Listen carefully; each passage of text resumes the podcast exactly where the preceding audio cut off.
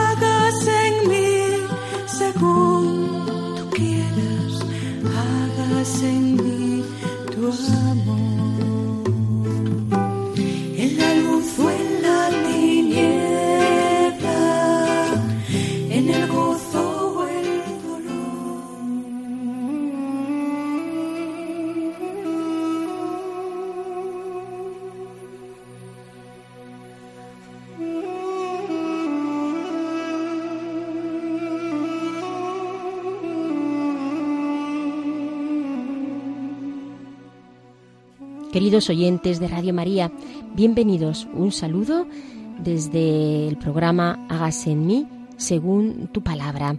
Recuerdo los que formamos parte de este programa, de este equipo, Pilar Álvarez, el padre Carlos Rey Estremera, que nos acompaña desde Burgos, y quien les habla, Inmaculada Moreno.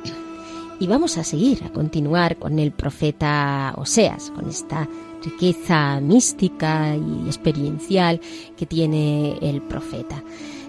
Nos vamos a hacer ahora otra, otra pregunta, ¿no? Hay un pecado primero, y nos habla de ello el padre Carlos, nos va a hablar de ello el padre Carlos a lo largo de la reflexión. Les doy también las gracias por ponerse en contacto con nosotros a través del correo y por todos los correos que nos han ustedes enviado. Claves para leer la Biblia.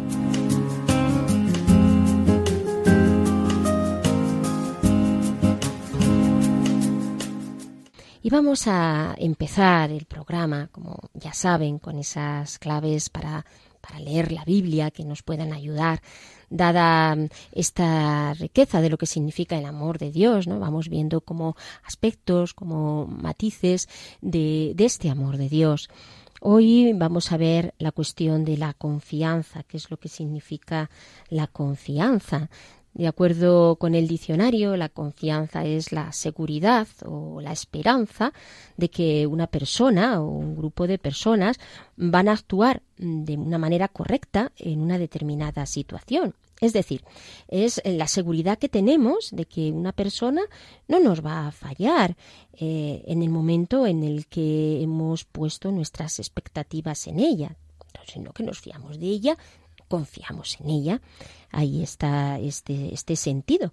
Significa tener la certeza, cuando esto lo aplicamos pues, al ámbito espiritual, significa tener la certeza de que la presencia del Señor es efectiva en, nuestros corazones y aunque haya cualquier circunstancia, esto va a seguir siendo así.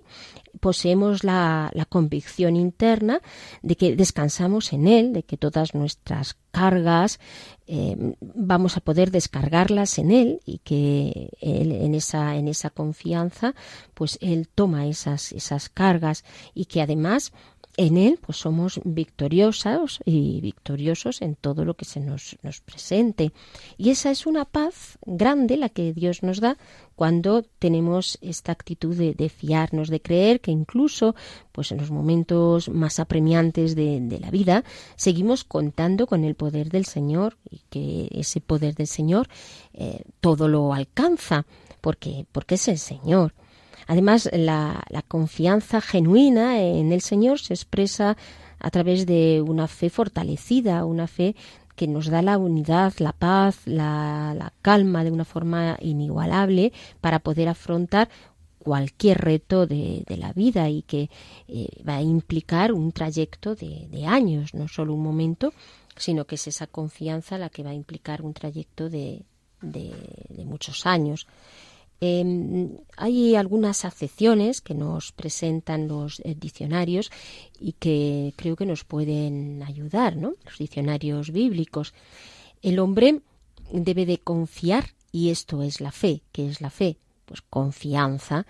También esta, esta confianza eh, implica vencernos a nosotros mismos porque estamos seguros de que estamos en el Señor. Entonces, ese vencernos a nosotros mismos, ¿qué quiere decir? Pues quiere decir que nos ponemos desde lo que significa la ascesis de la vida espiritual a, colaborar en la medida que podamos con la acción de Dios en nosotros. ¿Significa, implica también confiar? Pues que no tenemos temor, no tenemos temor interiormente, porque eh, sé que estoy en, el Señor, que estoy en las manos de, Dios. Podemos ver entonces eh, como aspectos de la confianza, primero lo que significa confianza y fe, fe en Dios. Dios se revela, se revela al hombre, esta revelación de Dios al hombre aparece eh, en la escritura y lo tenemos en el libro del Génesis, cómo Dios se revela al hombre, cómo Dios crea al hombre y el hombre pues no siempre es fiel a, esa confianza que Dios pone en él. Quizá el ejemplo de confianza mayor lo tenemos eh, en Abraham, eh, que confía eh, en el Señor hasta llegar al sacrificio de su hijo si eso es lo que Dios quería. Lo tenemos en el Génesis 22, del 8 al 14, y también la carta a los Hebreos, en el capítulo 11, versículo 17, recuerda esta fe de Abraham, esta confianza que eh, tiene Abraham eh, en Dios, porque él estaba convencido de que Dios iba a proveer, y de hecho así fue. Dios va a proveer el, el cordero para el sacrificio, que, que no era su hijo Isaac. Y en esta confianza es donde eh, sigue siendo y siguiendo ese, ese camino que Dios le, le, va, le va poniendo. También los sabios afirman en el libro de los Proverbios que en vano se cansan los hombres porque solo merece la pena confiar e, en el Señor. Dice el libro de los Proverbios, no merece la pena apoyarse en la riqueza, sino solamente en la palabra de Dios. Dichoso el que se fía de Dios, dice el profeta Jeremías, el que había sido un hombre muy probado en el sufrimiento. Jeremías en el capítulo 17.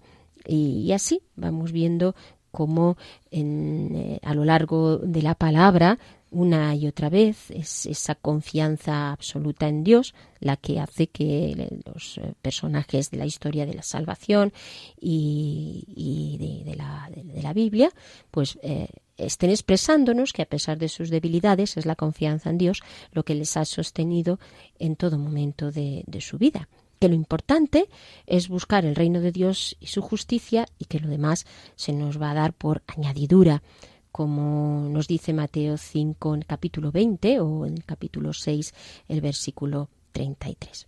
Luego, una vez que hemos visto una aproximación al concepto de confianza, primero confianza y fe en Dios, segundo confianza y humildad, porque la confianza en Dios, que radica en la fe, es tanto más inquebrantable en cuanto que es más humilde, porque para tener confianza no se trata de desconocer las cosas, ni se trata de desconocer lo que somos, no, no es la fe, no es una especie de venda que te pones en los ojos para no ver la otra realidad y meterte en una especie de mundo interior eh, para que nadie te haga daño. ¿no? La fe entiende lo que pasa, es más, tiene una visión amplia de las cosas y ante todo es pues humilde porque siempre sabe cuándo, uno se fía. Pues uno se fía de Dios cuando mm, está desprendido de las cosas y se fía de Dios cuando sabe que depende de Él, que por sus fuerzas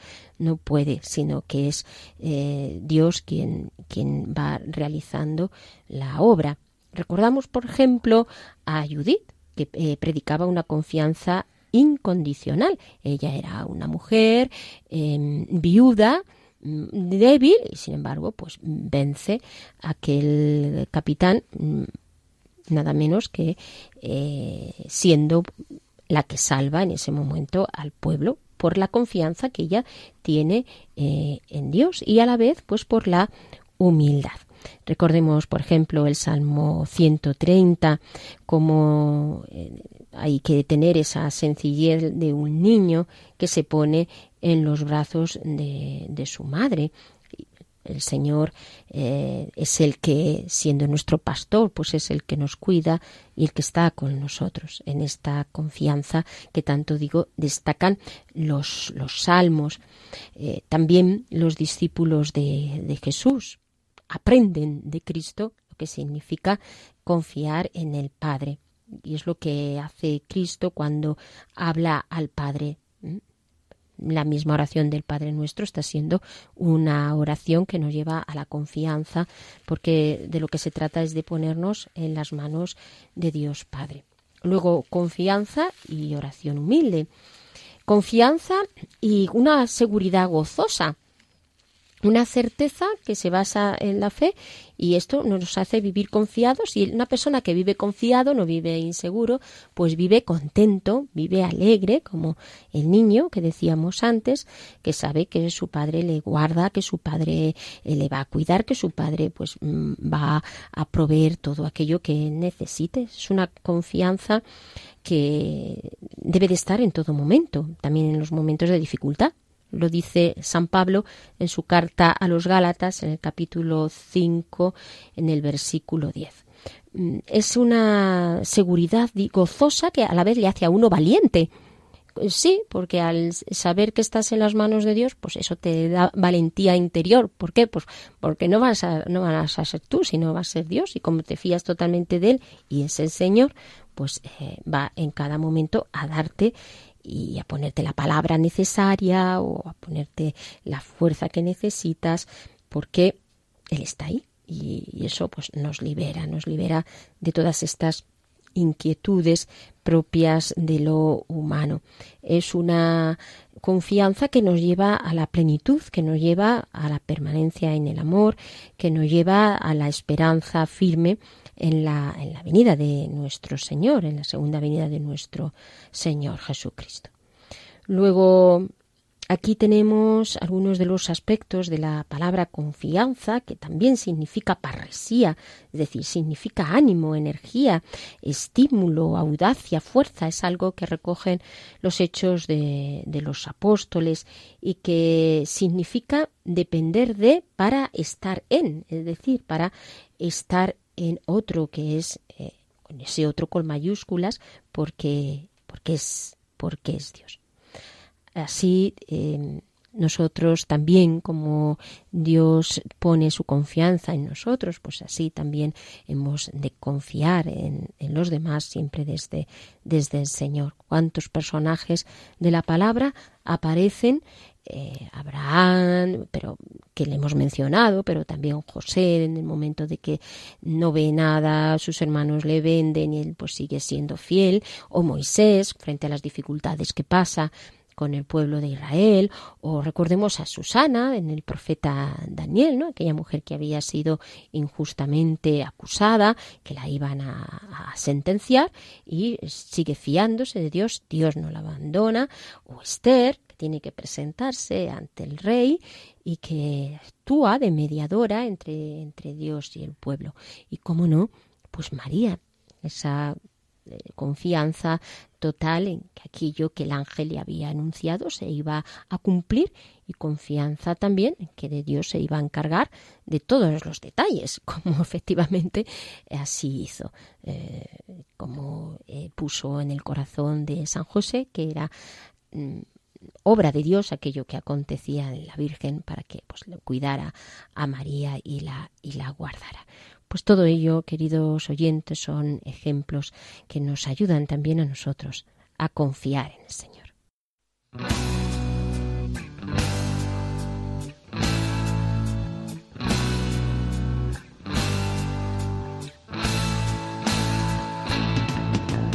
Hoy quiero proclamarte, quiero cantar a tu nombre santo, quiero bailar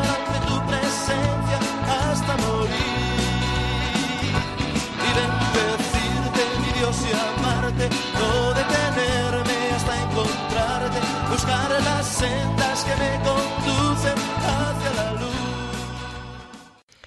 Después de escuchar esta canción que nos dice que, Dios es, es, santo, que es grande, que es poderoso y que es, por lo tanto, el único digno de confianza, vamos a pasar al texto de hoy del profeta Oseas, que nos va a leer nuestra hermana Pilar, que es del capítulo 11 del profeta. Escuchamos. Cuando Israel era niño, yo le amaba, y de Egipto llamé a mi hijo. Cuanto más los llamaba, más se alejaban de mí ofrecían sacrificios a los Baales y quemaban incienso a los ídolos. Y yo enseñaba a Efraín a caminar, lo llevaba en brazos, pero no han comprendido que yo cuidaba de ellos. Con cuerdas de cariño los atraía, con lazos de amor. Fui para él como quien alza a un niño sobre su propio cuello y se inclina hacia él para darle de comer se volverán a Egipto, pero Asirio será su rey, porque no han querido convertirse. En sus ciudades hará estragos la espada, exterminará a los profetas, los devorará por sus malos consejos. Mi pueblo se inclina a la apostasía, gritan a lo alto, pero nadie los levanta. ¿Cómo voy a abandonarte, Efraín? ¿Cómo voy a traicionarte, Israel? ¿Es que voy a tratarte como Adma y dejarte igual que a Seboín? Mi corazón se revuelve dentro de mí y todas mis entrañas se estremecen. No actuaré según el ardor de mi ira, no destruiré más a Efraín, porque yo soy Dios, no un hombre. En medio de ti yo soy el santo, y no me gusta destruir irán detrás del Señor, y Él rugirá como un león.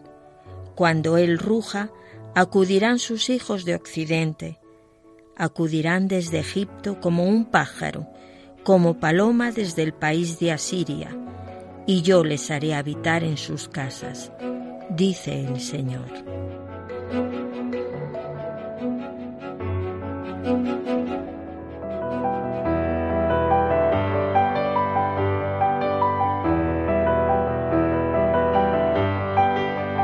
Dios al encuentro del hombre.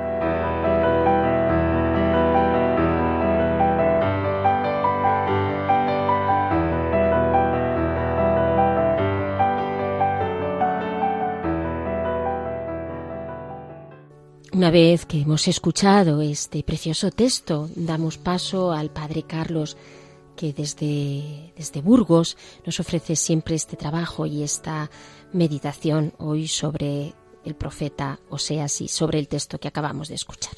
Atendemos a lo que el Espíritu Santo inspira al Padre Carlos.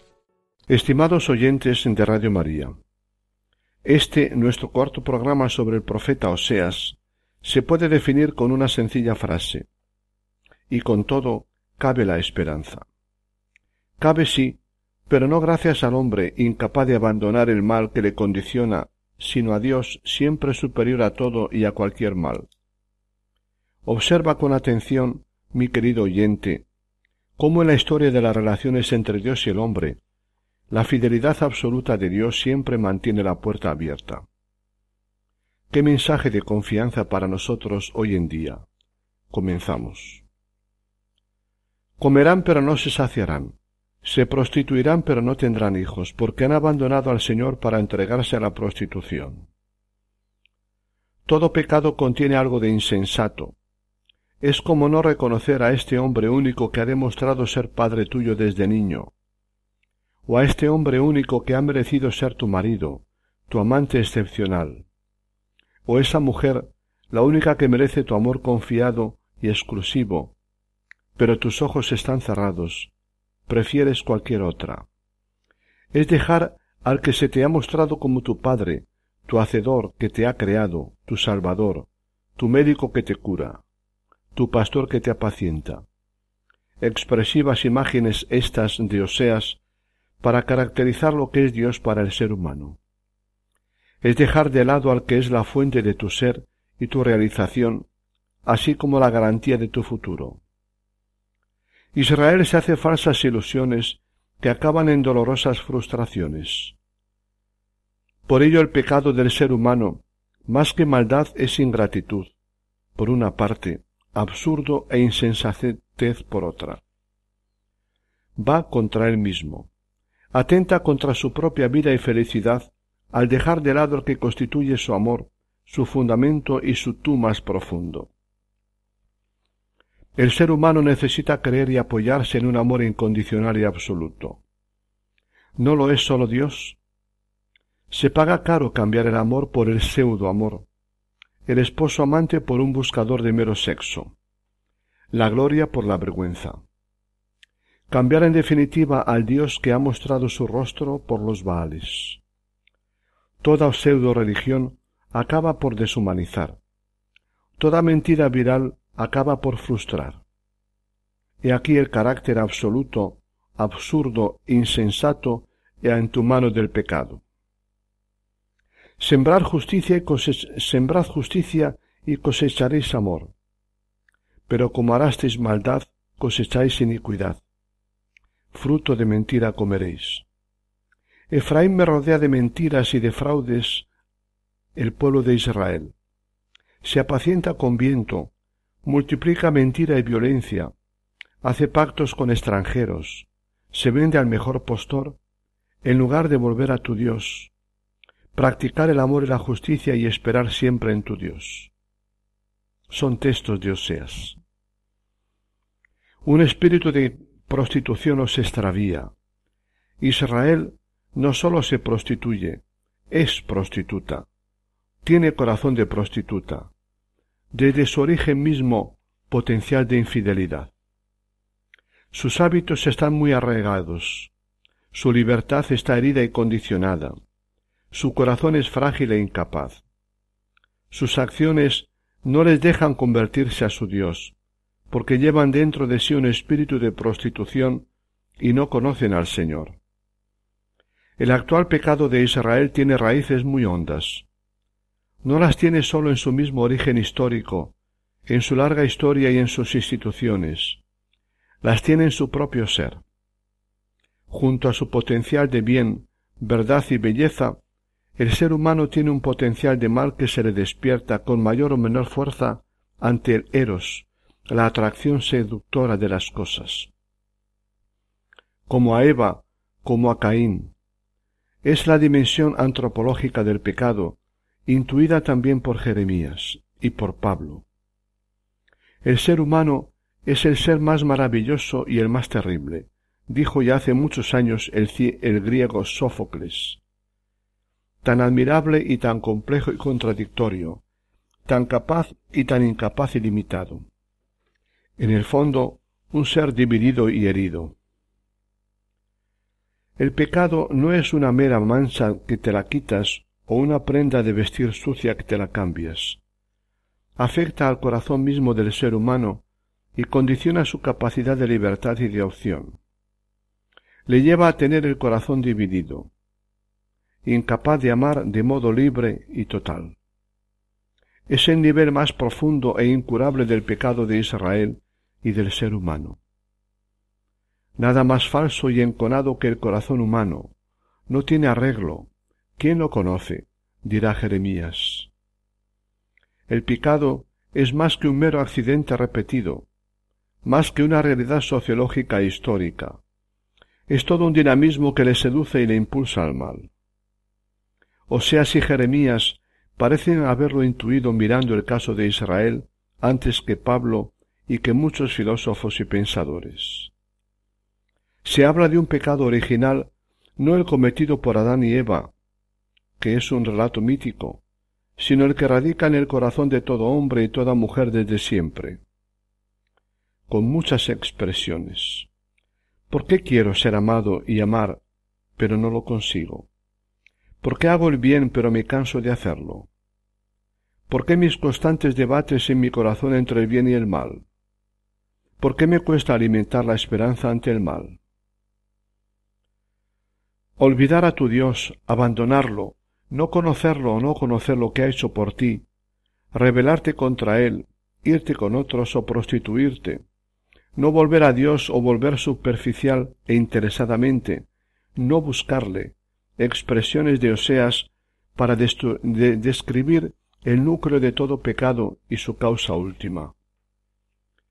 Si Oseas denunciaba con énfasis lo referente al campo de la ética, si Amos, perdón, denunciaba con énfasis lo referente al campo de la ética social, Oseas pone el acento en el pecado, raíz y primero.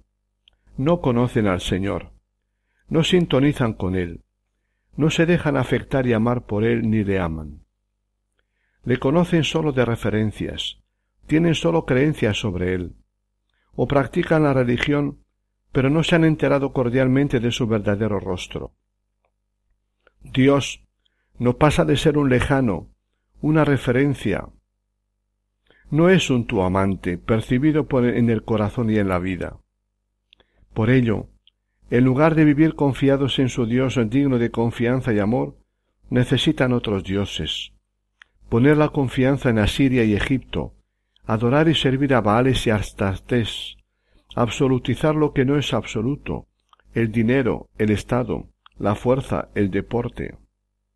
En consecuencia, son igualmente incapaces de una existencia en veracidad y en justicia con el otro ser humano. Es la dimensión teologal del pecado, la más importante en la experiencia religiosa bíblica, judía y cristiana. Se trata de infidelidad al tú de Dios más bien que de transgresión de una ley o mandamiento. Es no correspondencia a un amor, a un amor recibido y prometido es experiencia relacional. Romper una relación con el yo único y entrañable de tu Dios viviente. El amor no es amado. Eso es, ante todo, el pecado para Oseas. Falta de sintonía afectiva con Dios, el no conocer a Dios, constituye el pecado grave, el pecado contra el mandamiento principal a raíz de todos los demás. Oseas mira hondo. A su modo ha intuido el misterio del llamado pecado original.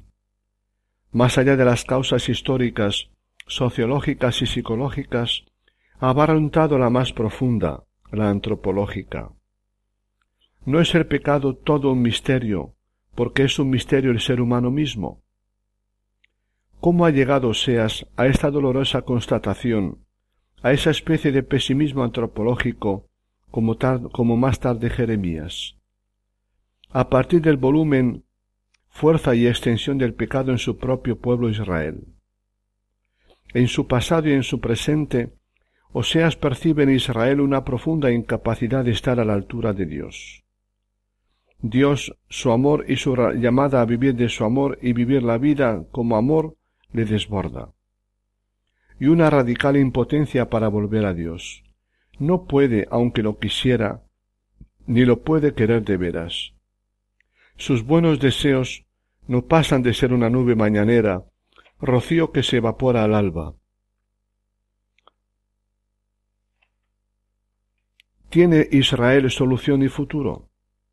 Los tiene la Iglesia y el ser humano hombre o mujer. ¿Para qué sirve ya Israel? Es como una hogaza sin volver una torta de harina tan quemada al fuego que es, que es incomestible, en palabras de Jesús. En palabras de Jesús, ha dejado de ser la sal de la tierra, y no acaba de aprender. Pese a todos los abusos de los extraños con ella, ni siquiera se percata.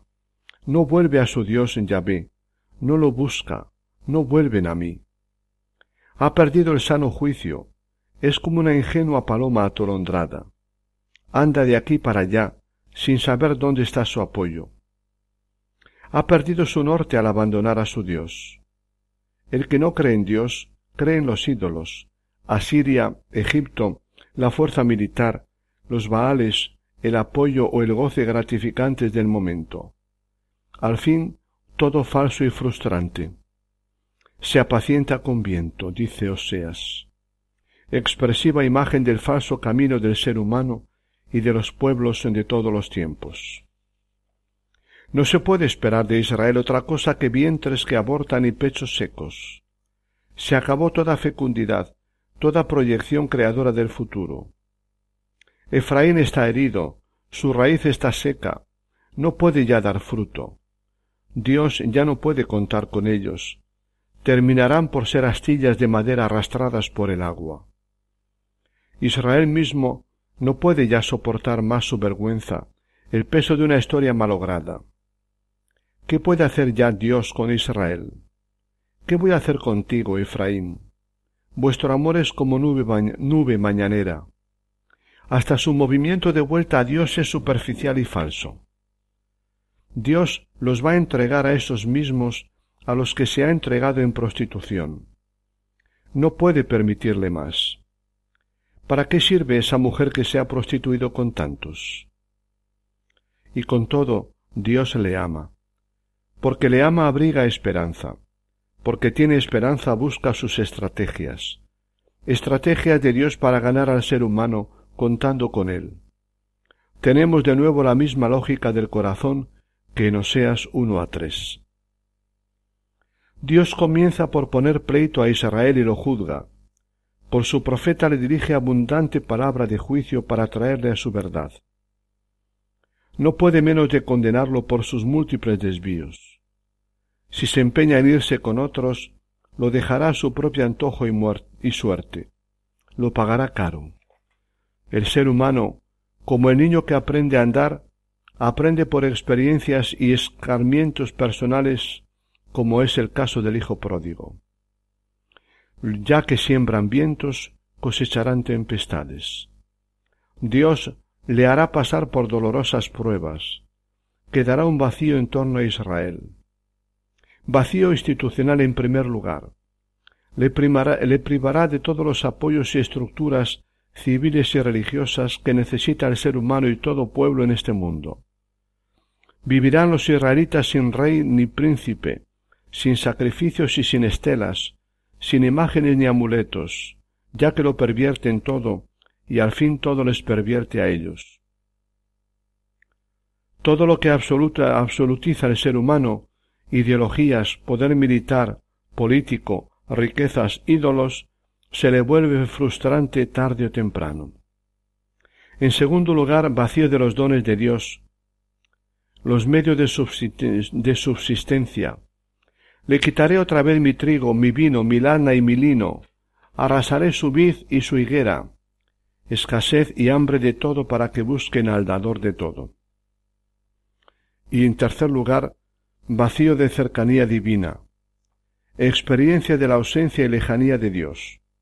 Voy a volver a mi puesto, hasta que se sientan reos y acudan a mí en su angustia se pondrán en mi busca. El peor vacío, el abandono de Dios, vacío que se le vuelve afectivo y existencial.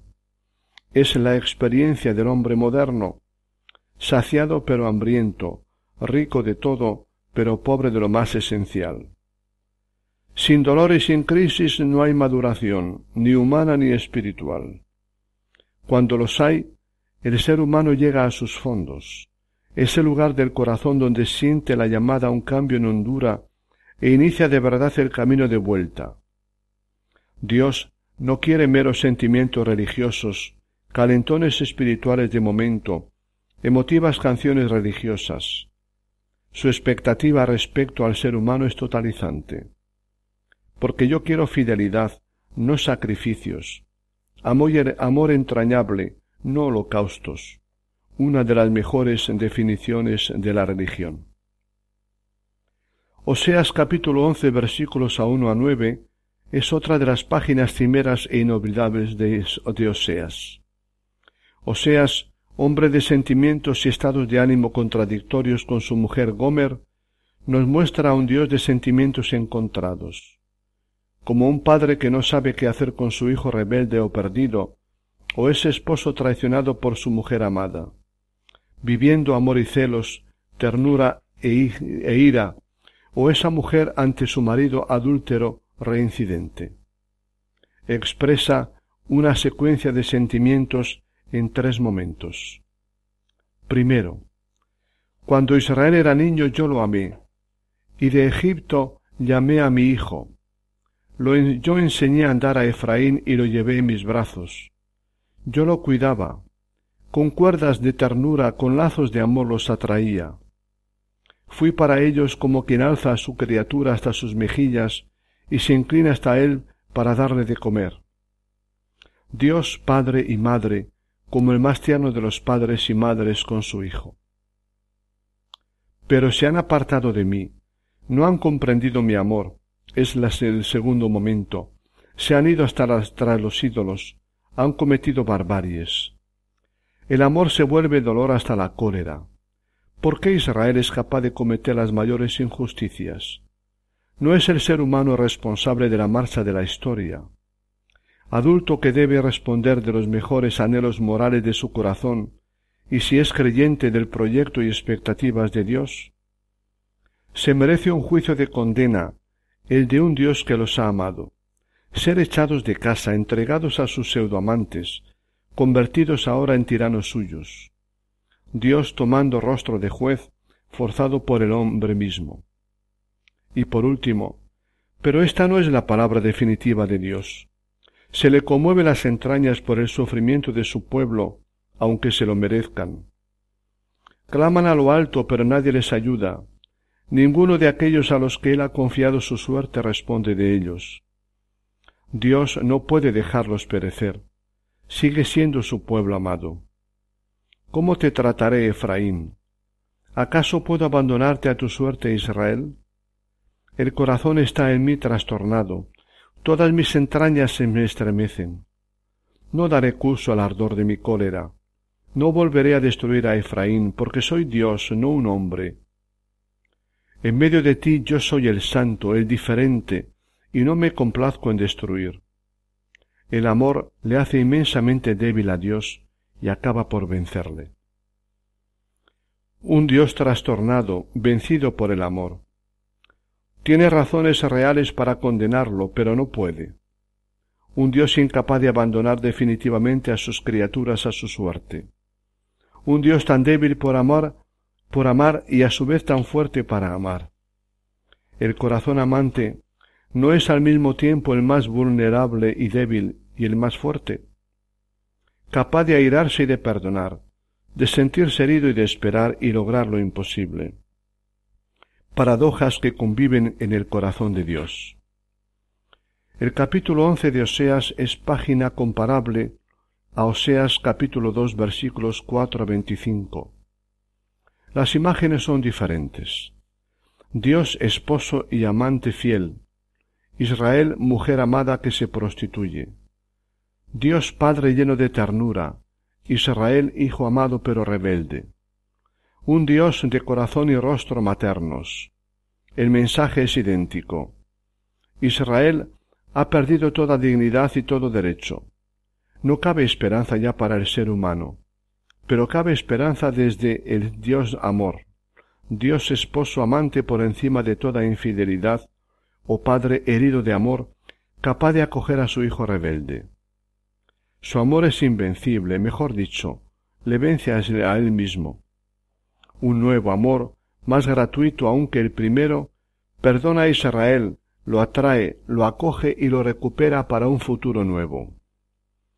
Este Dios del profeta Oseas está ya muy cerca del Dios Padre de Jesús y muy cerca del mismo Jesús de los Evangelios. Es el Dios soberano hecho corazón débil por el amor, el Dios justo hecho misericordia entrañable, el Dios santo hecho capaz de dejarse ensuciar por las vidas manchadas de hombres y mujeres. Concluimos aquí, mis queridos amigos, nuestro programa de hoy, en el que hemos contemplado a un Dios trastornado en el mejor sentido de la palabra, por su amor al ser humano. Espero y deseo que todo lo que vamos diciendo, mi querido oyente, vaya creando en ti un fondo afectivo que conecte con el corazón de Amós y el de Dios. Nos despedimos, pero no os olvidéis de conectaros dentro de quince días para escuchar nuestro último programa de Amós sobre Oseas. ¿De acuerdo?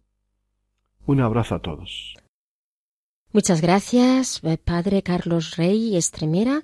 Les recuerdo Le damos las gracias por su aportación y les recuerdo también que estamos en el programa Hagas en mí, según tu palabra, un programa dedicado a la Biblia, pero con esta perspectiva de la experiencia espiritual, de teología espiritual. Y además hoy lo dedicamos al profeta Oseas, en este pack de programas que estamos haciendo sobre el profeta.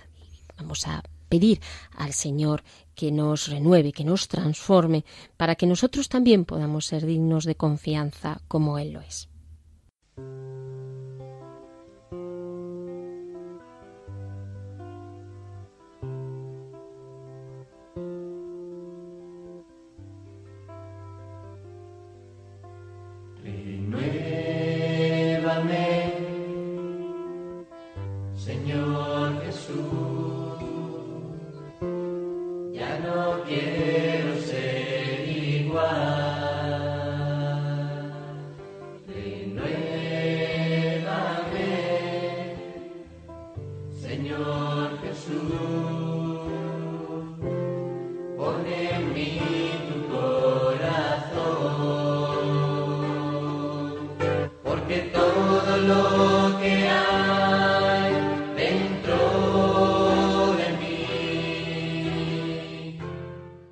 Queridos oyentes, pues después de haber pedido al Señor pues que nos, nos renueve para que todo aquello que haya dentro de nosotros sea orientado a Él, vamos a, pasar a, la, tertulia en relación pues al tema que hemos visto, visto hoy. Y seguramente que tiene muchas sugerencias mm, Pilar, porque siempre la Biblia le, le, sugiere y los textos y se intuye ahí esta, esta presencia de Dios.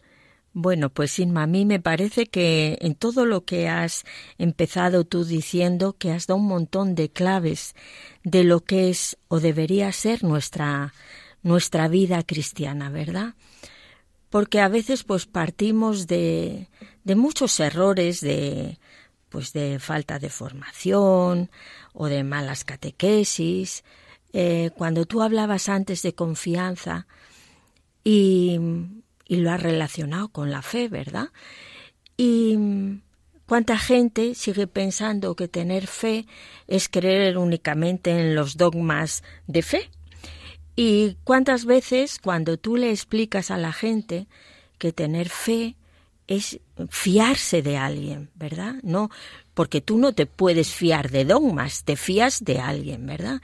Entonces empiezas a, a revelar un poquito lo que a ti te ha sido revelado por el Señor, ¿verdad? Que fe es confiar en alguien, fiarse de alguien, y esto es lo que lo que hizo Abraham, que es pues el prototipo de la fe, ¿verdad? Un hombre ya mayor, instalado, que bueno, pues piensa que ya tiene su vida hecha y de repente el Señor le dice, oye una voz y él se fía plenamente de esa voz y le pide nada más y nada menos que deje su casa, sus seguridades y se ponga en marcha hacia no sabe dónde, hacia un sitio que él le indicará, pero ¿verdad? Y cómo ah, también en la toda la historia de Abraham vemos cómo la fe es un itinerario, ¿verdad? Hasta, hasta culminar, bueno, todas las peripecias y toda la obra de Dios que vamos viendo en la vida de Abraham y cómo llega el momento culminante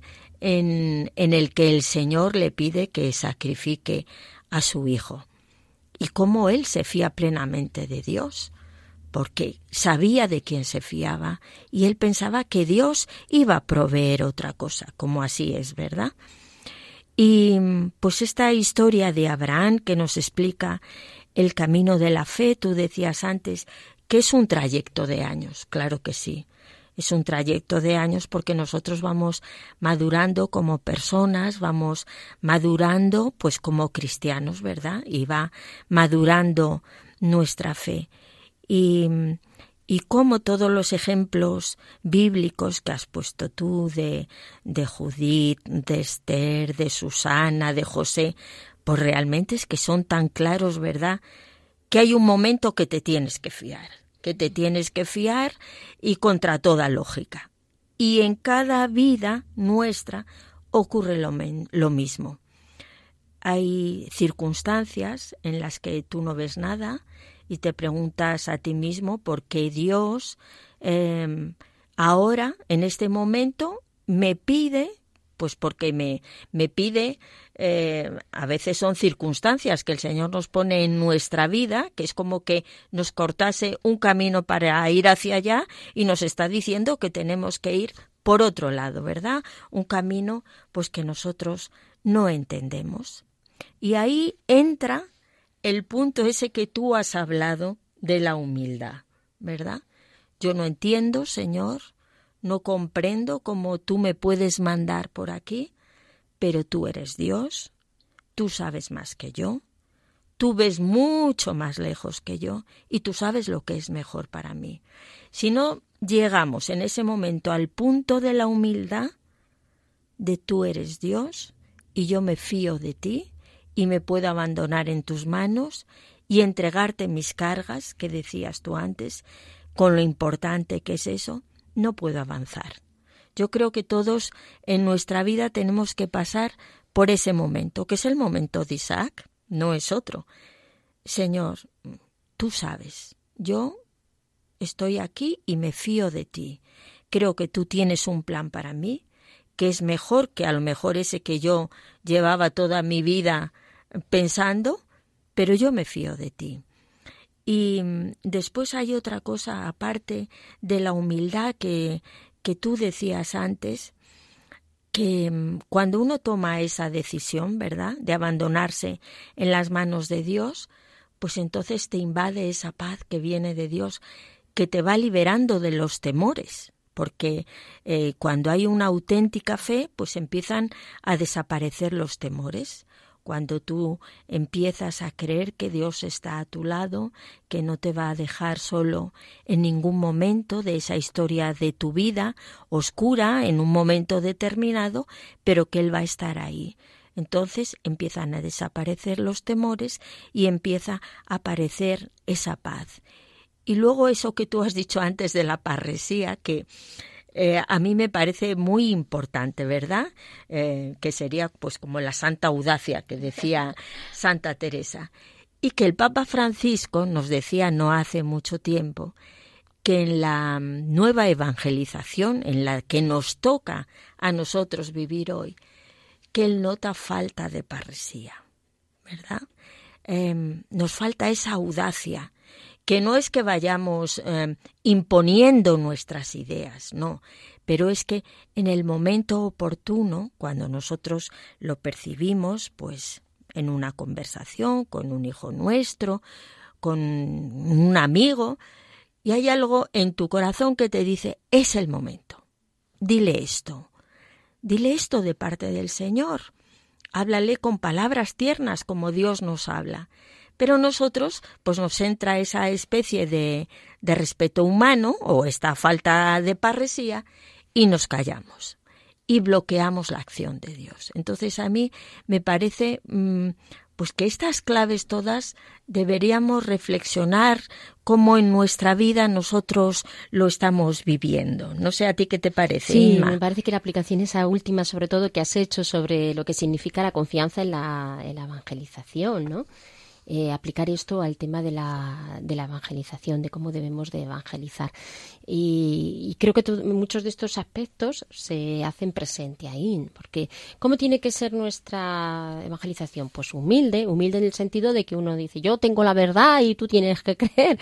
No, si va humilde en cuanto que Dios, pues pues mira, yo tengo esta experiencia que me viene realmente de Dios y tengo esta certeza, pero uno no va con una, digamos, una actitud de, de presunción, sino va con una actitud de humildad, respetando al otro, porque ahora una de las experiencias de evangelización, que gracias a Dios, pues eh, está siendo cada vez más frecuente en, bastantes grupos, es salir a la calle, gracias a Dios, y, hablar a aquellos que están alejados eh, directamente, a los que nos encontramos por la calle, y los anunciamos el, el querima, pues desde la Eucaristía, porque se les invita que entren en la presencia de, Cristo, o a través de la palabra, porque se reparte la palabra del Señor, que es, viva y eficaz y que efectivamente reparte esa palabra que la persona está necesitando, ¿no? Y esa es la fuerza del Espíritu, esa parresía que, que estamos necesitando, porque muchas veces efectivamente nos falta y, ahí vemos como por una parte tenemos necesidad de ser humildes cuando nos acercamos al otro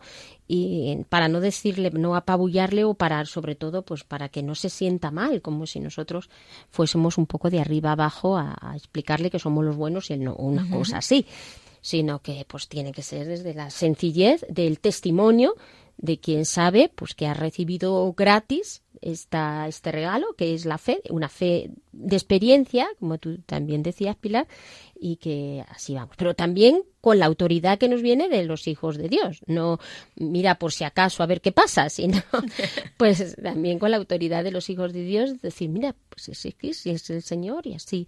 Estas dos cosas que no se contradicen en realidad y que deben de estar presentes en toda acción evangelizadora eh, actual, sobre todo en la relación por estos signos que nos dan los signos de los tiempos. Y claro, esa evangelización con ese poder, pues solo puede venir si tenemos la fuerza de, del Espíritu Santo.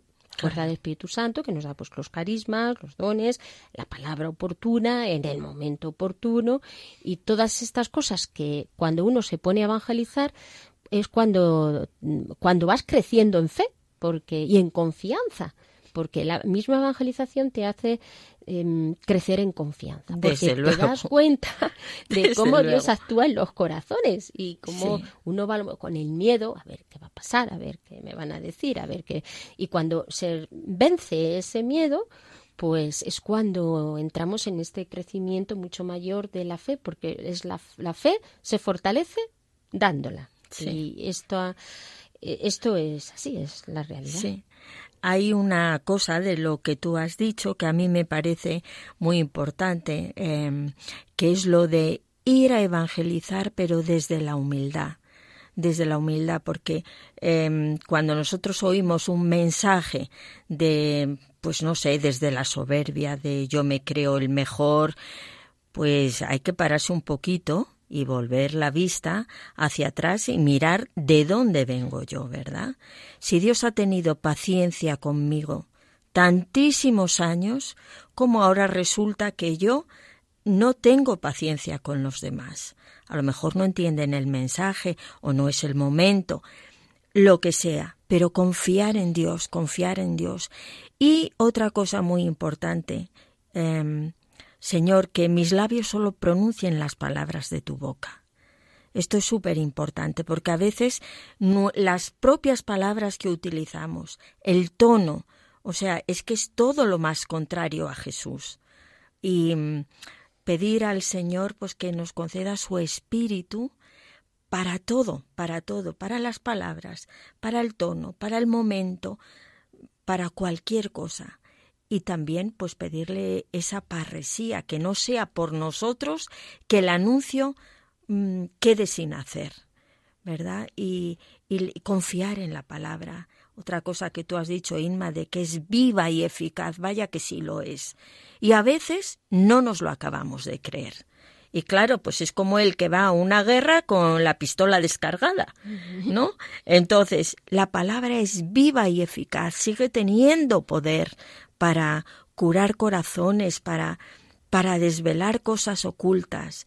Eh, qué importante el, pues el camino de la fe en nuestras propias vidas y, y bueno, pues tener mucho ánimo porque el Señor está con nosotros. Pues con esta certeza, queridos oyentes, vamos a pasar a hacer oración mm, para que eh, el Señor tome todas estas realidades y sobre todo nos dé su impulso y su fuerza para evangelizar.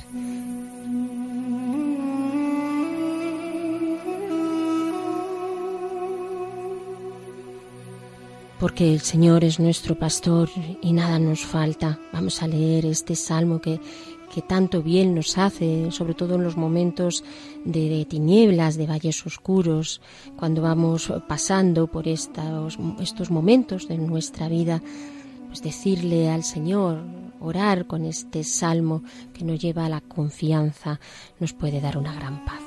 Escuchamos, Salmo 23. El Señor es mi pastor, nada me falta. En verdes praderas me hace recostar. Me conduce hacia fuentes tranquilas y repara mis fuerzas. Me guía por el sendero justo, por el honor de su nombre. Aunque camine por cañadas oscuras, nada temo, porque tú vas conmigo. Tu vara y tu callado me sosiegan. Preparas una mesa ante mí, enfrente de mis enemigos. Me unges la cabeza con perfume y mi copa rebosa. Tu bondad y tu misericordia me acompañan todos los días de mi vida y habitaré en la casa del Señor por años sin término. Gloria a ti, Señor, que eres nuestro pastor. Te alabamos y te bendecimos porque sabemos que contigo nada nos falta, que tú nos cuidas, que nos llevas por senderos en los que encontramos el alimento, que nos guías en medio de esos momentos oscuros. Te damos gracias, Señor, porque nos has guiado en nuestra vida en medio de las dificultades Gloria, gloria, que alabanza a ti, Señor. gloria a ti, Señor, te alabamos, te Sí, Señor, porque tu vara y tu callado nos sosiegan, Señor, porque confiamos en ti, porque eres el buen pastor que va delante de nosotros conduciéndonos hacia esas fuentes de agua limpia, donde nos haces beber de ese agua que calma nuestra sed y nos das el alimento de tu palabra. Y todo eso nos alimenta y nos sosiega y nos da fuerzas para enfrentarnos con nuestra vida de cada día, Señor, porque sabemos que tú nos unges la cabeza con tu perfume, porque nuestra copa rebosa de tu presencia, Señor, por eso podemos tener paz, porque tu bondad y tu misericordia llevan con nosotros todos los días de nuestra vida, aunque no nos hayamos dado cuenta hasta ahora, Señor. Tú estabas ahí. Bendito y alabado Bendito seas. y alabado gloria a ti por Gloria, siempre, Señor. gloria Honor y siempre, gloria a tu nombre. Bendito y alabado Bendito siempre.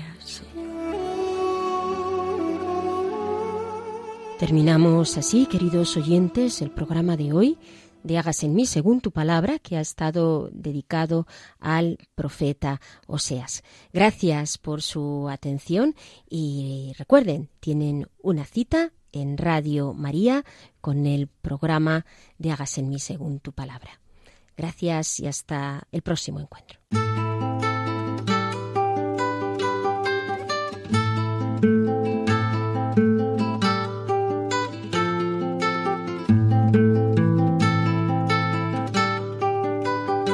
Han escuchado Hágase en mí según tu palabra, con Inmaculada Moreno.